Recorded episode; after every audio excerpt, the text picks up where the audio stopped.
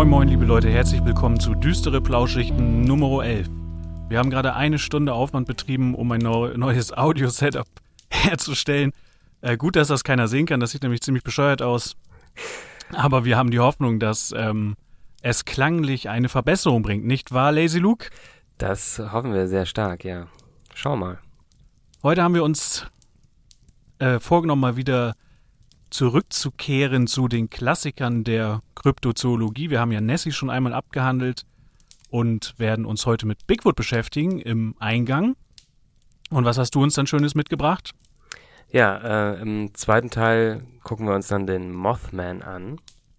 Und äh, vielleicht sagen wir vorher einleitend, weil das beides halbwegs äh, das Thema Kryptozoologie trifft, dann nochmal ein bisschen was ähm, dazu. Was hat es damit auf sich? Kryptozoologie ist der Teil der Zoologie, der sich mit versteckten äh, Wesen beschäftigt, mit Kryptiden. Ähm, ein Beispiel dafür wäre zum Beispiel der Riesenkalmar, der lange Zeit ja nur in seemännischen Sagen und Legenden auftauchte und irgendwann stellte man halt fest, oh, da haben wir es doch auch mit einem normalen, in Anführungsstrichen realen Tier zu tun. Ähm, ich würde mal sagen, ansonsten sind wahrscheinlich Bigfoot und Nessie die bekanntesten Vertreter. Äh, es gibt aber noch eine ganze Reihe andere, äh, zum Beispiel Mokele Mbembe, ein angeblich eventuell überlebender Dinosaurier in Afrika im Kongo und noch viele andere Beispiele. Aber im Grunde geht es eben um die Erforschung von Tieren, also ähm, realen, nicht übernatürlichen Tieren. Genau. Ähm, äh, natürlich auch kann es sich dabei auch um äh, Wiederentdeckung handeln.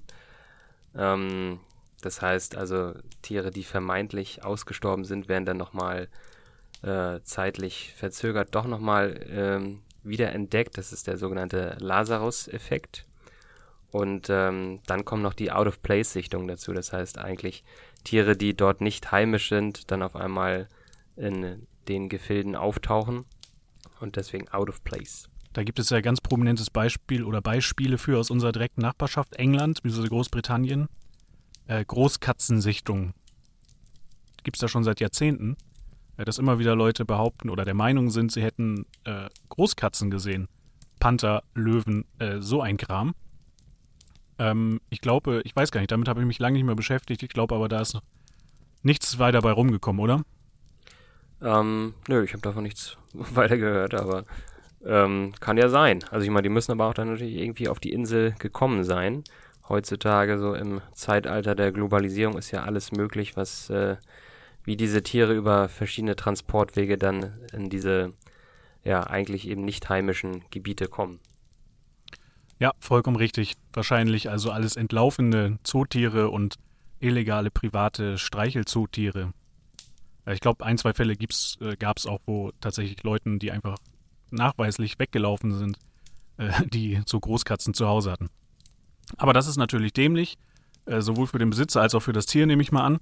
Von daher kehren wir lieber zurück zu Bigfoot. Ähm, der wird aber ja nur die erste Hälfte ausmachen. Was hast du für die zweite mitgebracht? Ja, äh, den Mothman, wie gesagt, habe oh. ich anfangs schon erwähnt. Oh, sorry.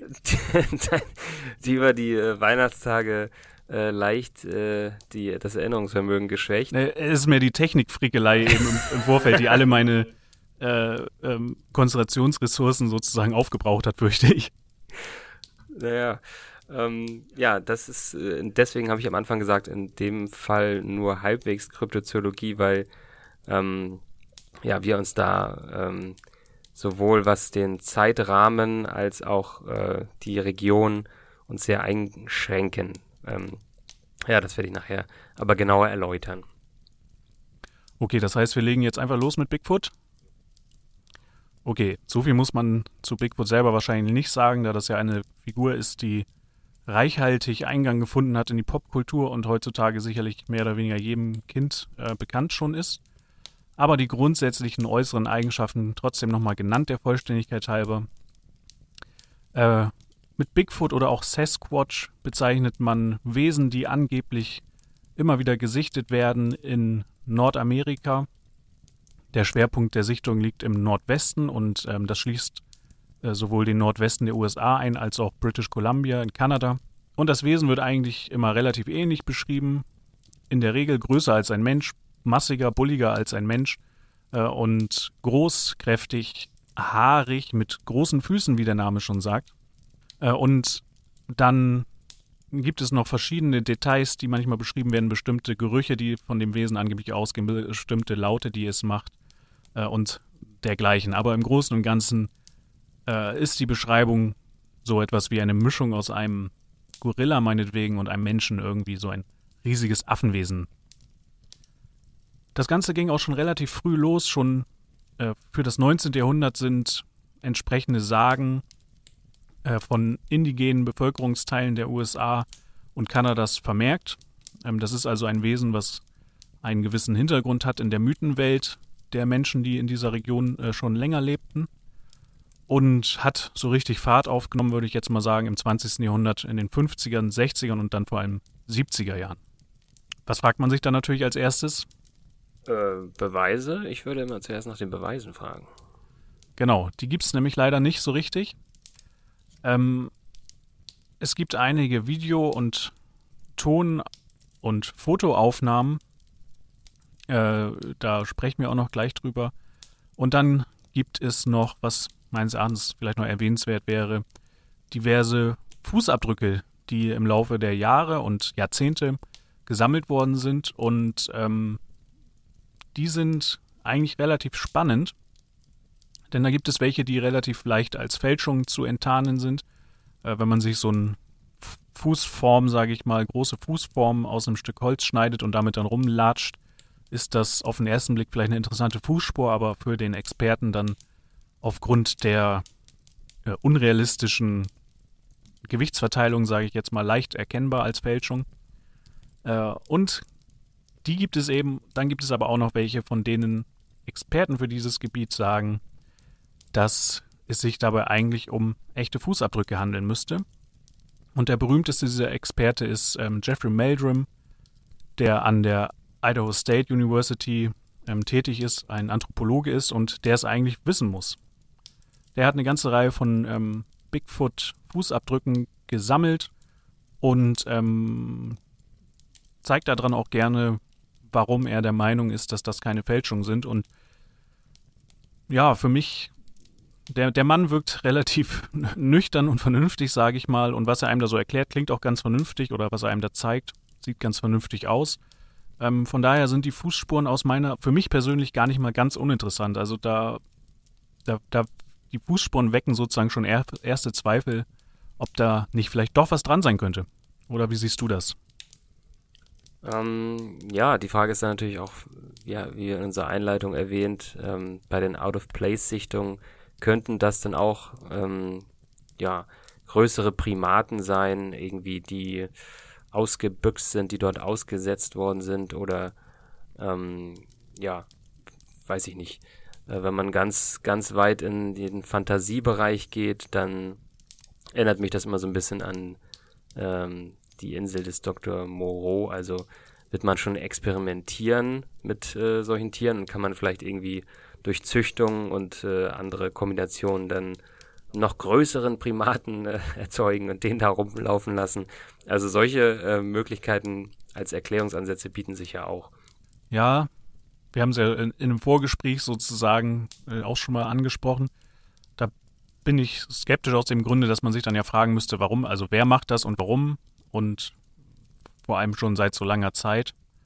Ähm, also speziell gezüchtete oder zuchttechnisch veränderte, an und für sich normale Primaten, sage ich mal, ähm, kommen für mich nicht so richtig in Frage. Aber das ist vielleicht eine gute Gelegenheit, ähm, einzugehen auf die grundsätzlichen Erklärungsansätze von Leuten, äh, die der Meinung sind, dass dahinter was äh, Reales steckt das sind nämlich zwei oder zweieinhalb. Ähm, die eine Idee ist, es könnte sich um einen Gigantopithecus handeln, äh, der ein urzeitlicher Großaffe, sag ich mal, ist glaube ich nicht das Fachwort leider, äh, der überlebt haben könnte. Von dem gibt es eigentlich nur wenige Kieferfragmente und Zähne bisher, die in Asien gefunden worden sind. Also eigentlich kein Hinweis darauf, dass der in Nordamerika da gewesen ist oder ein vergleichbares Wesen da gewesen ist. Aber gut, ähm, sind ja auch andere Arten von Asien dahin gekommen. Äh, dann gibt es einige Leute, die der Meinung sind, es könnte sich dabei um einen um Neandertaler-Reste oder andere Vormenscharten-Reste handeln. Und dann gibt es noch die Leute, die der Meinung sind, dass es sich bei diesem Wesen gar nicht so richtig um ein Tier aus Fleisch und Blut handelt, sondern mehr um ein um eine Art ähm, geisterhaftes Wesen oder ein sich materiali materialisierend könnendes Wesen, äh, das also einfach erscheinen und wieder verschwinden kann. Und äh, damit hat man dann natürlich auch gleich eine praktische Erklärung, warum so wenig Beweise gefunden werden, weil es dann eben sowas wie ein halbmagisches Tier von mir aus ist. Die Skeptiker haben eine ganz andere Erklärung. Ähm, normalerweise wird vom Mainstream in Anführungsstrichen davon ausgegangen, dass es sich bei all diesen Sichtungen eigentlich um äh, missgedeutete Bärensichtungen handelt. Und sicherlich wird das für viele Fälle auch stimmen, oder? Ähm, ja, also wir werden sicherlich noch auf das Video eingehen, eines der bekanntesten äh, Videos zu einer vermeintlichen Bigfoot-Sichtung. Und da wird dann ähm, ja die Gangart verglichen und inwieweit Bären, aufgerichtete Bären, äh, ob das jetzt Grizzlybären sind, Schwarzbären, wie auch immer, sich noch unterscheiden äh, zu einem großen Primaten. Da gibt es ja auch Unterscheidungspunkte, aber klar, wenn das sozusagen sehr, sehr flüchtige Begegnungen sind mit Leuten, die ähm, ja dann erstmal unter großer Angst äh, oder ja, heftigen Emotionen reagieren, ähm, ob man dann diese Verwechslungsgefahr dann immer als erste, als ersten Erklärungsansatz hat. Ähm, ja, und dann, das vermengt sich dann natürlich. Also gibt es sozusagen diese Fehlsichtung und dann ähm, gibt es andere, vielleicht auch andere Erklärungen. Also es kann ja auch immer, je nach Zeugenabhängigkeit, äh, also wenn es jetzt kein äh, Bildmaterial ist oder so, kann es ja auch, äh, weiß ich nicht, äh, unter Einfluss von sonstigen ähm, äh, ja, Medikamenten oder äh, anderen Aufputschmitteln ein, äh, ja, das Fantasiegebilde äh, sozusagen sich verstärkt haben. Um es mal so zu formulieren. Ja, bei letzterem würde ich noch mal ein bisschen widersprechen wollen. Ähm, das mag in Einzelfällen vielleicht auch mal der Fall sein, aber ähnlich wie bei Spukerscheinungen und dergleichen stellt man da schnell fest, wenn man sich die äh, Leute anguckt, die solche Berichte machen, dass das äh, ganz normale Leute sind, die jetzt äh, weder irgendwas konsumiert haben noch unbedingt psychisch erkrankt sind oder der, dergleichen oder psychotisch sind oder sowas. Ähm, also ich glaube, die, die Fähigkeiten der normalen, gesunden menschlichen Psyche sind schon äh, ausreichend, um solche starken oder auffälligen Fehldeutungen von Begegnungen zum Beispiel mit Bären zu produzieren, interessanterweise. Aber du hast recht, wahrscheinlich ist es natürlich nicht auszuschließen, dass dann auch der ein oder andere Fall ähm, nochmal durch womöglich äh, von außen zugeführte äh, Stoffe, sage ich mal, ähm, plastischer geworden sind. Ja, es hängt also eigentlich am Ende alles an Video, Bildmaterial und Fußabdrücken, ne, aus meiner Sicht. Oder ähm, ultimativen Beweis dann auch mal so ein Viech äh, in die Hände zu bekommen. Das wäre dann für viele Zoologen, die eben nicht der Kryptozoologie äh, sich angehörig sehen, dann der der einzige Beweis, dass man sozusagen ja, äh, Spuren, ob das jetzt Haare oder äh, wie gesagt Teile des Körpers, Skelette oder eben DNA-Nachweise hat, wo man dann einen Unterschied feststellt zu bekannten äh, ja, Lebewesen und deren DNA. Ja, also der Körper eines solchen Tieres, ob jetzt tot oder lebendig, ähm, wäre natürlich notwendig, um das mit abschließender Sicherheit in, in einzureihen in die Liste tatsächlich vorhandener Tiere. Und das ist natürlich auch einer der großen Kritikpunkte. Wenn es denn so etwas geben sollte, dann muss es sich äh, bei diesem Tier ja auch um eine stabile Population handeln, denn die Sichtungen finden jetzt ja schon über Jahrzehnte statt. Äh, und da würde man doch vielleicht davon ausgehen, dass früher oder später das eine oder andere dieser Tiere natürlich stirbt und äh, dann auch einfach mal gefunden werden müsste, der Körper, ne? Ja, und ähm, dann kommt es natürlich darauf an, ähm, wie sind dort die klimatischen Bedingungen? Wie, wie schnell zersetzt sich sowas? Wie groß ist das Gebiet, das potenzielle Gebiet. Man muss sich das ja nicht so vorstellen, dass man wie hier einen kleinen Forst hat, der von einem Beamten überblickt werden kann und der weiß ganz genau, was befindet sich in diesem Areal. Sondern das kann natürlich, äh, weiß nicht, im Bereich Rocky Mountains oder wie auch immer da äh, nördlich Richtung Kanada hoch äh, weit größere Ausmaße annehmen. Ja, das stimmt natürlich. Da reden wir über Dimensionen, die für uns hier aus dem beschaulichen Deutschland nicht wirklich äh, zu überblicken sind, ne? Oder ein, einzuordnen sind. Naja, nichtsdestotrotz, es, es gibt den Kadaver bisher nicht und äh, das heißt, wir sind zurückgeworfen auf die Fußabdrücke und Videos. Zu den Fußabdrücken haben wir schon ein bisschen was gesagt. Mitunter gibt es da sogar welche, wo ähm, die Gegenstücke zu Fingerabdrücken sozusagen, also die Linienführung der Haut, die findet ja auch an den Füßen statt, äh, ge gezeigt werden kann, laut dem Herrn Meldrum. Äh, das ist natürlich schon, ähm, ja, irgendwie interessant, weil das wäre dann schon eine Fälschung, die sehr aufwendig wäre. Und dann noch mit der richtigen Gewichtsverteilung, die der Herr Meldrum dann da ablesen kann an der Tiefe der Eindrücke oder Abdrücke. Äh, lässt auf jeden Fall Fragen aufkommen, ob alle diese Abdrücke tatsächlich gefälscht sind. Aber wir wollten ja eigentlich auch noch mal kurz das berühmte Video besprechen, äh, wenn man sich mit dem Thema Bigfoot auseinandersetzt.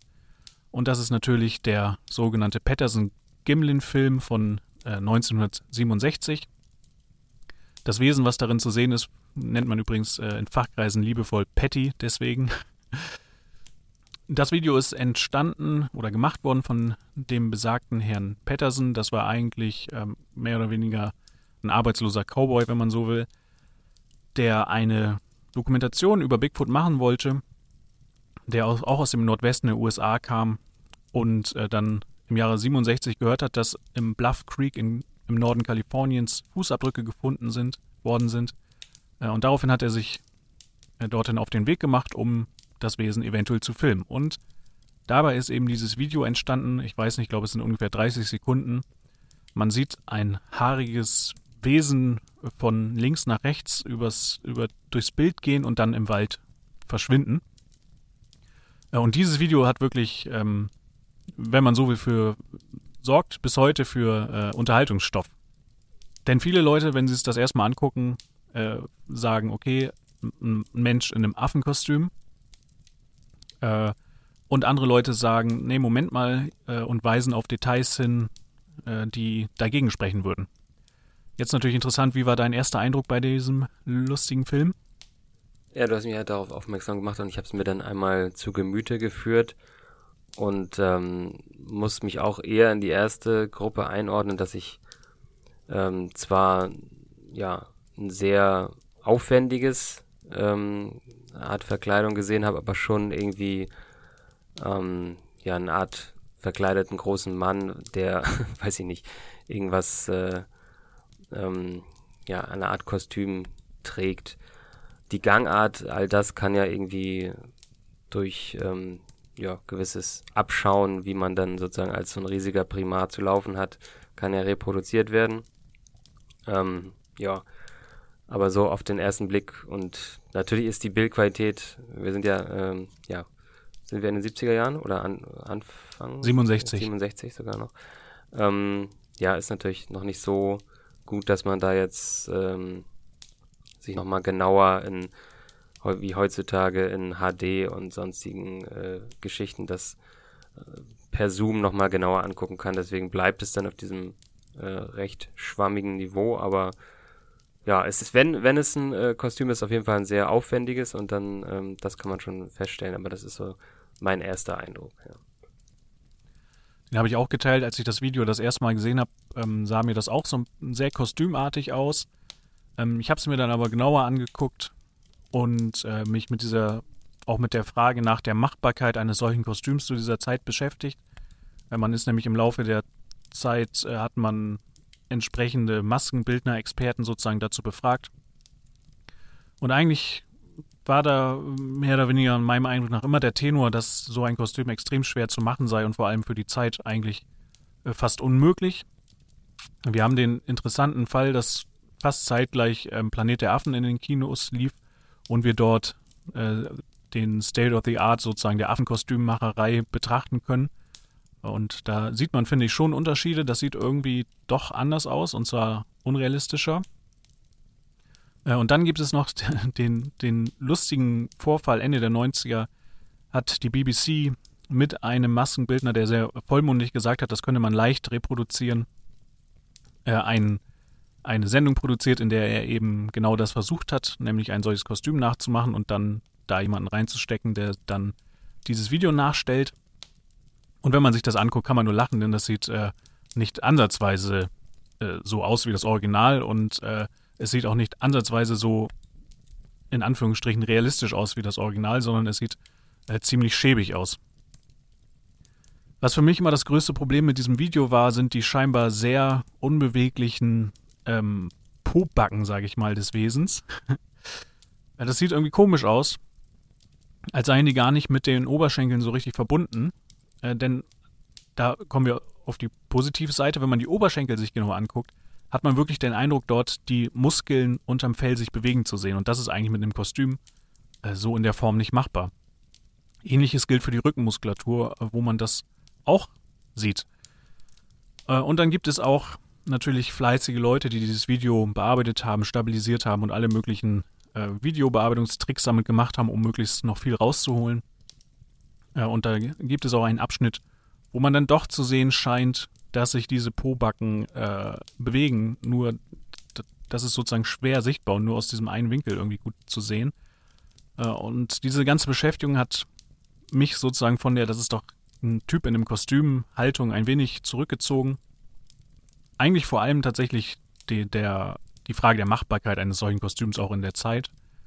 Ähm, das hat mich alles insgesamt so ein bisschen zweifeln lassen, ob das nicht vielleicht doch ein äh, genuines Wesen, sage ich mal, ist, was dort gefilmt worden ist. Es hat übrigens interessanterweise Brüste, behaarte Brüste. Das haben viele Leute auf, nicht auf dem Schirm. Äh, aber das ist auch noch so eine Merkwürdigkeit. Äh, das, manche führen das als Pro-Argument, andere dagegen an, denn es gibt eigentlich keine Primaten, wo das der Fall ist, dass die Brüste der Weibchen behaart sind. Äh, und andere sagen, naja, komm, was ist denn das für eine Fälschung, dass einer sich dann auch an, ausdenkt, da Brüste ranzuhängen und die dann auch noch behaart zu machen. Ich weiß es nicht. Ich muss sagen, ich bin bei diesem Video ähm, wirklich gespalten. Mein erster Eindruck war auch negativ und äh, je mehr ich mich dann damit beschäftigt habe, äh, desto eher bin ich gewillt geworden, ähm, das zumindest noch offen zu halten. Was noch interessant ist an dem Phänomen, äh, es hat sozusagen Ableger auf der ganzen Welt oder das ist eigentlich falsch ausgedrückt. Es hat Parallelen auf der ganzen Welt. Äh, wir kennen den aus dem Himalaya, den Yeti, wir äh, kennen entsprechende Wesen aus dem indonesischen Bereich, Orang Pendek genannt gerne. Äh, wir kennen Berichte dieser Art aus Australien, Russland, zum Teil sogar aus Europa und in Europa spätestens, wenn wir in die Zeitmaschine steigen und äh, ins Mittelalter zurückfahren, kennen wir den wilden Mann, ähm, Geschichten und Legenden um sozusagen einen in der Wildnis im Wald lebenden Mann, die auch dem Bigfoot-Beschreibungen gar nicht so unähnlich sind. Äh, das ist also ein nicht isoliertes Phänomen, sondern ein relativ weit verbreitetes Phänomen und das macht es natürlich nochmal interessanter. Und äh, ich habe mir überlegt, dass man vielleicht in der zukünftigen Sendung diese außeramerikanischen ähm, Vergleichsfälle, sage ich mal, auch nochmal gesondert äh, ins Auge fassen könnte, denn da sind auch ein paar ganz spannende Geschichten bei. Äh, ich habe noch einen, einen Nachtrag äh, zurück zum, zum Video. Ähm, ist mir gerade in äh, die Erinnerung gekommen, dass da bei den Kommentaren ja auch, die habe ich mir auch durchgelesen, ähm, natürlich da ein heftiger Streit entbrannt ist, beziehungsweise so, ja, dann auch die beiden Lager vertreten sind. Und einer, der ähm, sozusagen auf die zum Fälschungslager offensichtlich sich zählt, äh, spricht dann auch nochmal diesen Gang an, der zwar im Prinzip jetzt nicht unrealistisch aussieht, aber so von der Reaktion, also wenn sozusagen dieses Wesen äh, sich ertappt fühlt oder ähm, ja irgendwie äh, Angst verspüren müsste oder irgendeine Art von Reaktion, dafür ganz locker lässig äh, durch die Gegend äh, stromert sozusagen. Das ist, das war so der der Ansatzpunkt. Ähm, warum würde es nicht versuchen anfangen zu rennen oder äh, vielleicht äh, den Filmenden attackieren oder was passiert danach, nachdem dieser, dieses Wesen dann sozusagen hinter den Bäumen verschwindet, wird dann noch, laufen die beiden hinterher? Das ist ja alles sozusagen dann nicht ersichtlich. Die beiden haben noch äh, Fußspuren ähm, fotografiert oder gefilmt. Und hinterherlaufen glaube ich nicht. Also man, man sieht das Wesen da hinten verschwinden und das war's. Und dann haben die beiden, ähm, also ihrer Aussage nach, ich sage jetzt ja nur, ne, was die Aussagen sind, äh, sich um diese Fußspuren gekümmert und dann den Film sozusagen zur äh, Entwicklung, äh, also sind sozusagen aus der Wildnis wieder raus, um, um sich dann um dieses Material zu kümmern. Äh, die Frage mit dem Verhalten, das ist natürlich spannend, aber andererseits, das ist ja nun wirklich so ganz spekulativ dann auch wieder. Also ich würde mich sozusagen bei diesem Video lieber an die Analyse des Bildmaterials einfach halten und äh, zu spekulieren über eventuelle äh, Verhaltensmuster eines solchen Wesens, bevor man nicht die, die äußeren faktischen Sachen erstmal geklärt hat. Ähm, ja, das finde ich nicht so zielführend. Was du zu dem Gang gesagt hast, ist noch ganz interessant, äh, denn man hat ausgemessen, dass der Gang für einen Menschen auf jeden Fall kein gewöhnlicher Gang ist, sondern dann gezielt irgendwie hergestellt werden müsste, da die Winkel des Kniebeugens äh, nicht im menschlichen Gang so vorkommen und auch relativ merkwürdig aussehen, wenn man es reproduziert. Und an der Stelle sei vielleicht auch noch angemerkt, dass die Arme, das sieht eine Laie sofort überproportional groß sind. Äh, lang, nicht groß. Und ähm, da könnte man natürlich sagen, da hat man dann im Kostüm so eine Verlängerung, so Prothesen. Äh, man sieht aber auf dem Video, äh, wenn man sich ganz genau anguckt, Frame für Frame auch, dass äh, Handgelenk und Finger beweglich sind. Das heißt, das müsste eine Prothese sein, die irgendwie mechanisch auch noch in der Lage ist, das abzubilden oder zu simulieren. Und ähm, auch das wird von Positivkritikern, sage ich mal, ins Feld geführt, äh, um die Kostümerklärung äh, abzukanzeln. Alright. Ja, Bigfoot bleibt also leider noch ein bisschen offen. Über diese anderen Ideen, die außerhalb der Kryptozoologie liegen, nämlich die, dass äh, Bigfoot irgendein anderes Wesen ist, kein natürliches Tier, kann man vielleicht auch nochmal gesondert sprechen. Ja, dann damit macht man eigentlich ein ganz anderes Fass auf und interessanterweise ergeben sich dann auch Verbindungen zur äh, UFO-Community in den USA. Also es gibt Leute, die der Meinung sind, dass Bigfoot mit, den, mit dem UFO-Phänomen in Verbindung steht und ähm, da kommt man nochmal in ganz neue Gefilde. Deswegen denke ich mal, sparen wir das auch mal für eine eigene Sendung auf. Äh, das passt eigentlich dann zu der Kryptozoologie gar nicht mehr so richtig hin. Ja, also ich habe zu Bigfoot erstmal alles gesagt. Wir können wegen mir gerne zum Mottenmann übergehen. Jo, also der Mottenmann, äh, der Mothman, wie vorher von mir angekündigt, ähm, befinden wir uns da ähm, in einem sehr kleinen Gebiet. Und zwar ist es eigentlich äh, halbwegs ja sozusagen nur eine Stadt oder die Bezirke um die Stadt herum, und zwar in West Virginia, äh, sogenannter Point Pleasant. Und äh, da kann man sich auch eine Statue angucken heutzutage vom Mothman, so aus Metall gefertigt. Ähm, jetzt erst, sagen wir, 30, 40 Jahre später irgendwann entstanden. Denn der Vorfall, äh, da befinden wir uns im Jahr 1966, um genau zu sein, am 16. November 1966. Da haben wir die erste Sichtung, ähm, die dann später so wiedergegeben wurde in einer Lokalzeitung.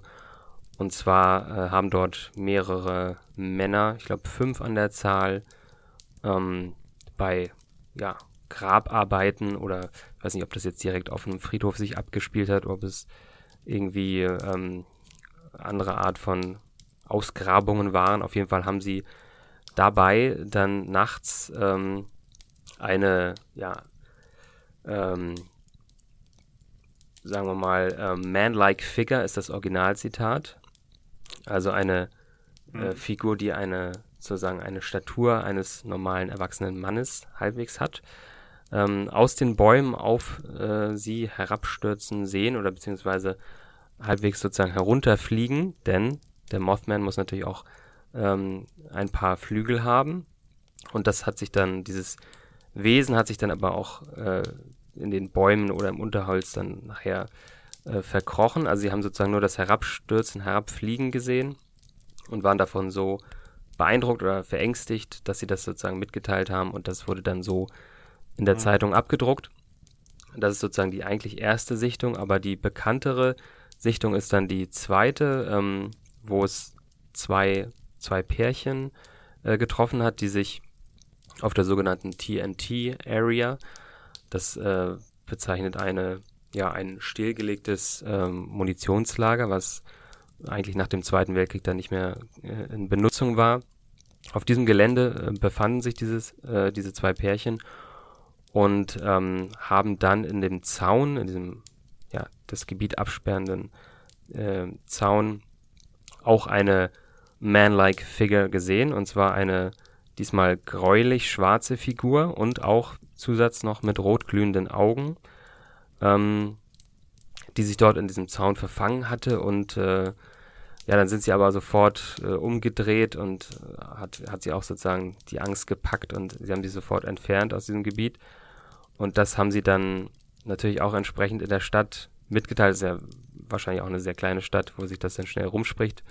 Muss nicht jeder auch dann äh, diesen Bericht gelesen haben. Ja, aber dann gibt es halt immer weitere Sichtungen, ähm, wo dann später ähm, zum Beispiel zwei äh, Feuerwehrmänner das dann schon in Richtung Vogel, vogelartig beschreiben, das Wesen.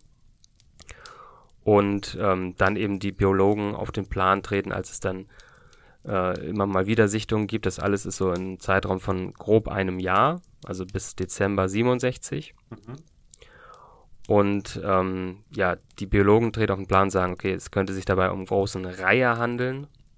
Also sozusagen von der Statur ähnlich, wenn die äh, größeren Arten, die erreichen dann auch 1,20 Meter, 1,40 Meter und könnten natürlich, wie wir vorhin schon erwähnt haben, bei den, durch den psychologischen Effekt, man kennt es ja dann auch von einfachen Zeugenaussagen, es verändert sich immer schon ähm, das Aussehen und dann in der Dunkelheit, all diese Faktoren kommen dazu, kann das äh, missinterpretiert werden und äh, das sozusagen sich eigentlich nur um eine großen Reihe gehandelt hat.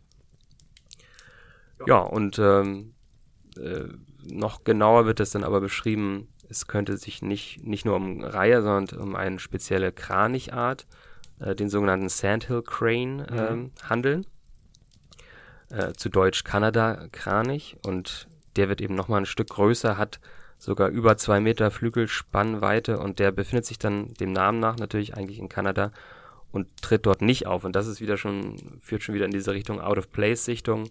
Mhm. Das heißt, damals, man hat, wir finden uns ja im, im, Jahr 66, 67, da haben wir noch nicht ähm, sozusagen die großartige ähm, Informationsgesellschaft, wie wir das heute haben.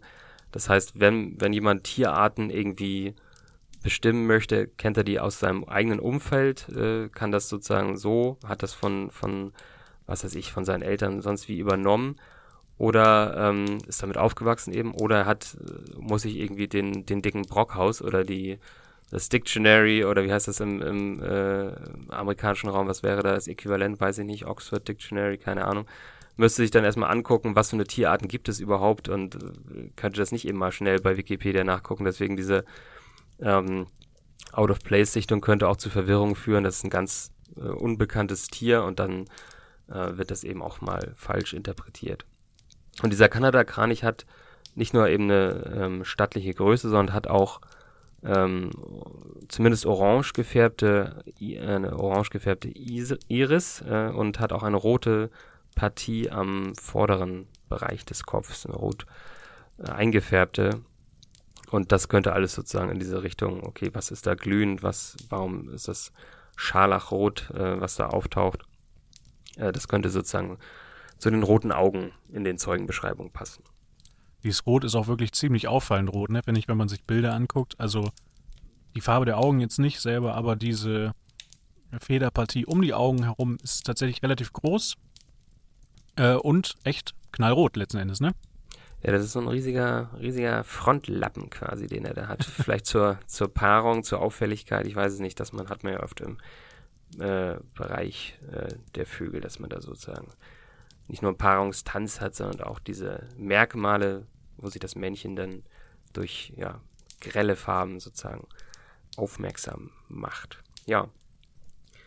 Genau, und ähm, das Ganze, wie gesagt, äh, geht so rund ein Jahr. Dann haben wir am, äh, am 15. Dezember schließlich ein Unglück in der, in der Nähe der Stadt, meine ich. Die sogenannte Silver Bridge ähm, stürzt ein.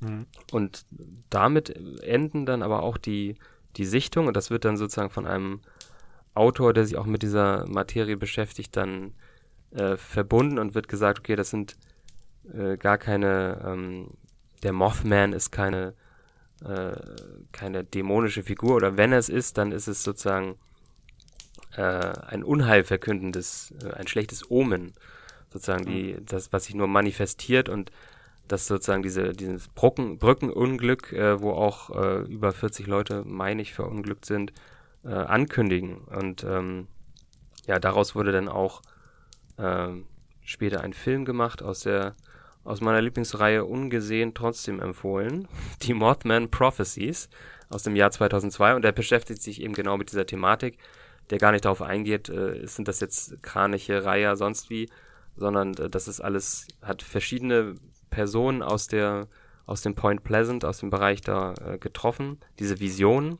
mhm. und die sollten einfach nur äh, ankünden, äh, ja, oder verkünden sozusagen, dass Unheil droht, in dem Fall eben dieses schwere Brückenunglück. Ja. Das heißt, nach diesem Unglück hat es auch gar keine Sichtung mehr gegeben? Ne, soweit ich das äh, bei meinen Recherchen gefunden habe, äh, endet das eben. Das der Zeitraum wird da abgeschlossen. Wir haben also eine sehr regionale Begrenzung und auch eine zeitliche Begrenzung. Mhm. Ähm, natürlich, das ist aber dann abseits von diesem Zeitraum, äh, gibt es auch heutzutage und äh, in diesem ganzen Bereich 70er, 80er, 90er, also verteilt in den USA Sichtungen, ähm, die aber ähm, ja so auf diese ähm, ja, Bücher, die danach rausgekommen sind, äh, zurückzuführen sind oder ähm, ja, die nicht so in diesen Bereich äh, des, des Ursprungs Mothman gehen. Okay, sehr interessant. Ich finde da vor allem die erste Sichtung äh, spannend äh, von den fünf äh, Grabarbeitern. Und zwar aus dem Grund, dass sie mehrere waren, auch. Und zwar relativ viele. Fünf ist ja schon eine stattliche Zahl. Äh, und weil die natürlich kein, ähm, kein, keine äußere Inspiration dann hatten für ihre Interpretation von was auch immer sie da gesehen haben. Äh, wir haben ja auch schon drüber gesprochen, wenn man dann einmal von irgendwie so einer Geschichte gehört hat und dann irgendetwas sieht, was grob in die Richtung gehen könnte, äh, dann ist man natürlich wahrscheinlich äh, schnell dabei, dass das Gehirn dann da auch was sieht, was nicht da ist, sondern äh, das sozusagen aus dieser Geschichte, die man kennt, rekonstruiert und da über die Wirklichkeit legt, wenn man so will. Und das ist bei den fünf Grabtypen daher sicherlich nicht der Fall gewesen. Ja, was, was, was. Ich meine, das mit dem, mit diesem Kranich ist natürlich sehr verlockend, aber andererseits, weil er hat mehrere Eigenschaften, die passen, er kann fliegen und da ist irgendwas Rotes auch irgendwo vorhanden. Ähm, aber andererseits ist ein Kranich halt ein Kranich. Ich habe schon viele Kraniche gesehen und äh, die sind sehr, sehr, die sind natürlich nicht klein, aber auch weit davon entfernt äh, zu wirken wie ein Mann. Sage ich jetzt mal. Oder das müsste schon ein sehr, sehr dünner und sehr, sehr kleiner Mann sein. Ähm, und man, man fragt sich natürlich, okay, was ist da, äh, was ist da also passiert? Wie, was, wa, wa, ach so, eine Frage noch, bevor du mir diese Frage beantwortest. Ähm, weißt du, zu was für einer Tageszeit das war?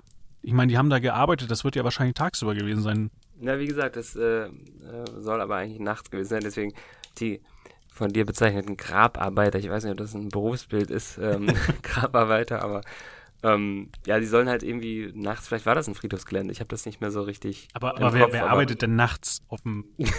also. um die äh, andere Bevölkerung zu stören. Also das müssen wir nochmal nachgucken. Nachts auf dem Friedhof. Nein, ich weiß es nicht. Also irgendwas ausgegraben und ähm, ich weiß nicht, wie weit die Technik der, der Baulampen 1967 war oder 66. Da konnte man dann halt äh, vielleicht ähm, war man da, da dadurch verschreckt durch eher verschreckt durch Vögel und hat, konnte das nicht so gut ausleuchten. Also also du sagst, das war definitiv nachts. Ja, da bin ich mir ziemlich sicher. Also, okay. Die, ja. Na gut, weil natürlich je heller das ist, desto weniger kann ich mir vorstellen, dass man einen Kranich für einen Menschen hält. Und andererseits nachts, nachts kann ich mir nicht vorstellen, dass man eine rote Fellfärbung am Auge, ich meine, so groß ist sie nun auch wieder nicht, äh, an dem Kranich bemerkt und das dann auch noch als glühend beschreibt. Ja, da wird dann halt ähm, darauf verwiesen, dass zum Beispiel diese, diese zwei Pärchen, die waren wohl Teil der örtlichen Hot Rod-Szene, also sozusagen Autorennen oder beziehungsweise haben sich mit Autotechnik beschäftigt und ähm, die haben dann auch dieses Viech ähm, mit ihren Scheinwerfern entdeckt, angestrahlt, eben an diesem Zaun befindlich. Das heißt, es soll sozusagen eine Reflexion ähm, der Augen sein. Dann die Biologen haben auch andere äh, Vogelarten ins Feld geführt, die auch mal ähm, rote, nicht nur orange Iris, sondern rote Iris haben oder Albino. Äh, Varianten davon, die könnten sozusagen eine Reflexion auch in dieser Art hervorrufen. hervorrufen. Rot glühend natürlich nicht, ja. Na gut. Und ähm, wie, was, was ist deine eigene Einschätzung dazu? Uff, äh, ja. Ähm, meine erste Interpretation ist dann auch immer, dass ähm, ja, wenn, wenn sozusagen eine, eine dieser Sichtungen oder die erste Sichtung in dem Fall in der Zeitung ähm, geschildert wird und dass viele dort lesen oder sich das dann eben rumspricht, dass sich dahingehend bei den darauffolgenden, dass ähm, ja dieser Eindruck einfach noch im Kopf ist und dass man dann ähm, man kennt das ja, was weiß ich, wenn man meinetwegen einen Horrorfilm gesehen hat und dann sieht man nachts irgendwelche Klamotten auch mal im Augenwinkel, wenn man sich ängstigt oder so. Oder bei, wir hatten das Thema schon, ähm, äh, Schlafparalyse, dass man dann solche ähm, ja, falschen Interpretationen äh, visueller Art hat. Genauso kann ich mir jetzt vorstellen, dass es sozusagen dann, ähm, wenn diese irgendwie, sagen wir mal, die hatten vielleicht auch was getrunken oder sonst wie oder waren halt angeheizt äh, in, in, äh, in, dieser Stimmung der Hot, in der Hot Rod-Szene muss man angeheizt sein. Stimmt, klingt vernünftig. Äh, ja, dass sie dann sozusagen bei einem verrückten Kranich dann gleich dachten, ähm, ja, jetzt, oh Gott, das ist ja, weil sie das im Hinterkopf hatten und verbinden, das ist eher so, ich bin immer eher bei diesem psychologischen Erklärungsansatz.